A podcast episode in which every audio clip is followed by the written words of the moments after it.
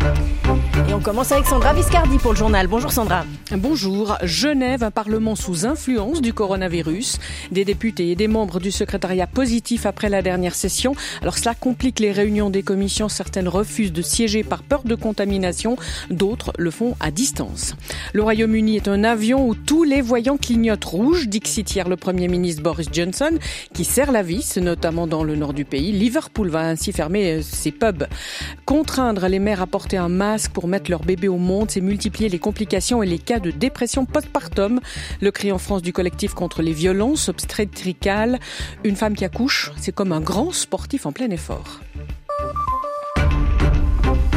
Comment poursuivre le travail parlementaire quand un grand conseil est placé en autosurveillance après plusieurs cas de coronavirus? La question se pose à Genève. Plusieurs députés et membres du secrétariat ont été testés positifs après la session de début octobre. Alors le bureau du grand conseil laisse toute l'attitude au président des commissions de décider ce qu'il peut faire. Pas de quoi rassurer tous les députés, Sylvie Belzer. La communication pour le moins laconique du bureau du Grand Conseil est tombée dans l'après-midi. Les réunions de commission restent possibles dans le strict respect des distances sociales et de l'hygiène des mains. À chaque président de statuer pour sa propre commission parlementaire. Pour le président de la commission de contrôle de gestion Bertrand Boux, le flou qui règne sur le nombre de cas et les personnes infectées ne permettait pas de siéger en toute confiance. Il a donc annulé la réunion, mais d'autres ont décidé de siéger malgré tout, comme la commission de l'économie ou la commission fiscale. Certains ont aussi choisi de le faire à distance via Zoom. Mais c'est bien la confusion et l'inquiétude qui règnent au Parlement, d'autant que le législatif fait face à des échéances importantes, à commencer par le budget. Le budget doit se préparer en commission avant la séance plénière du mois de décembre, des travaux conséquents alors même que l'opposition se fait déjà entendre dans la rue. La contamination est en hausse en Suisse. 4068 nouveaux cas depuis vendredi, avec toujours plus d'hospitalisations et 7 nouveaux décès. Dans ces conditions, il est donc impératif de poursuivre l'effort de traçage des cas, a rappelé hier Alain Berset, en visite à Saint-Gall pour voir comment cela se passe sur le terrain. Notre ministre de la Santé s'est notamment penché sur le concept de protection du club de foot local. Notre présidente Simonetta Sommaruga, elle, était à Bâle. Voilà pour la Suisse, mais la pandémie progresse dans toute l'Europe.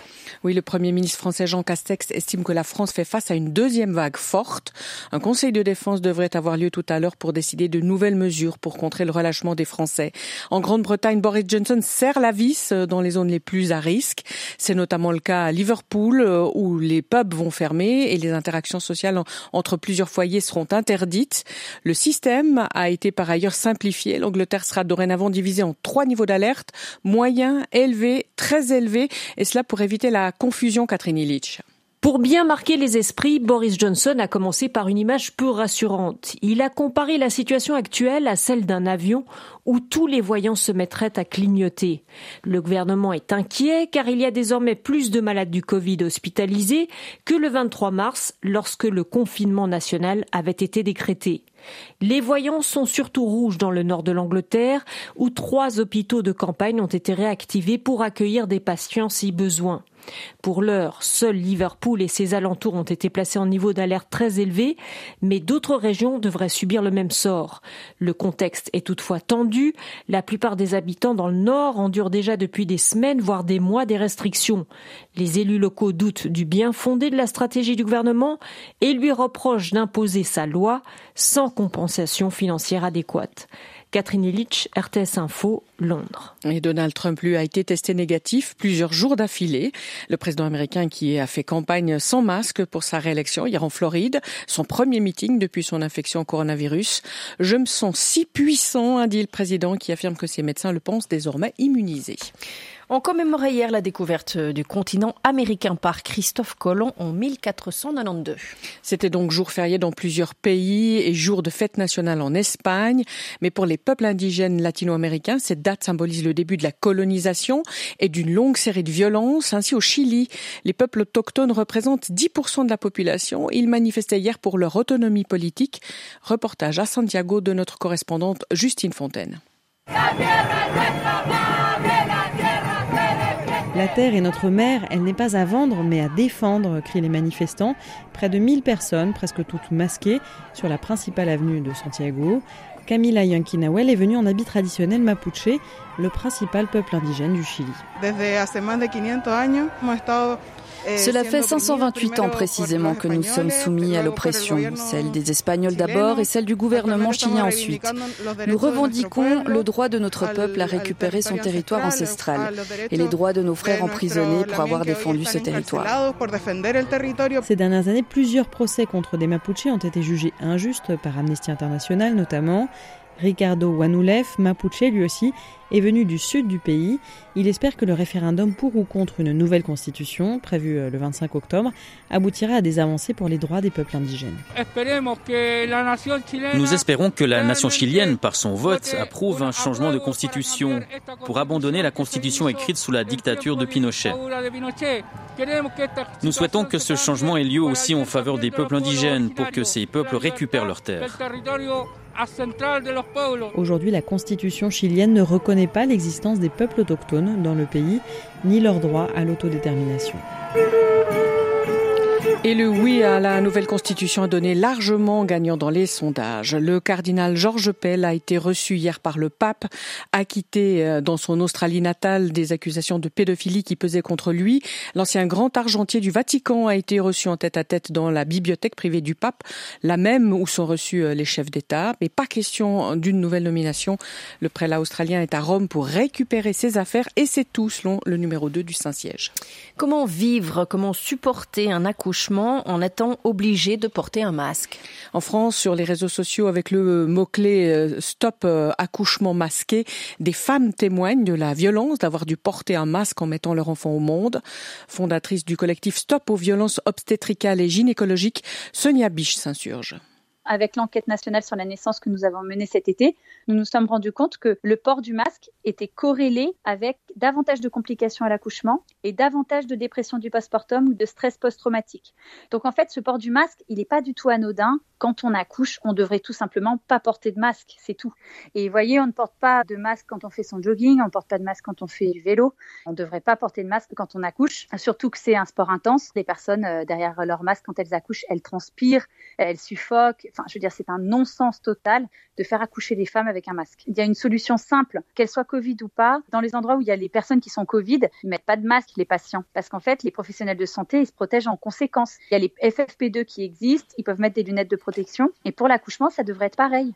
Sonia Biche avec Pauline Rappa. Et contrairement au Collège national des gynécologues et, obstétriciens en France, la Société suisse de gynécologie ne recommande pas le port du masque à cet instant crucial qu'est un accouchement.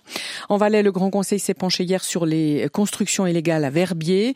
Les élus PDC ont globalement défendu le travail du gouvernement cantonal, tandis que les autres groupes ont jugé que le Conseil d'État et l'administration avaient agi trop tardivement.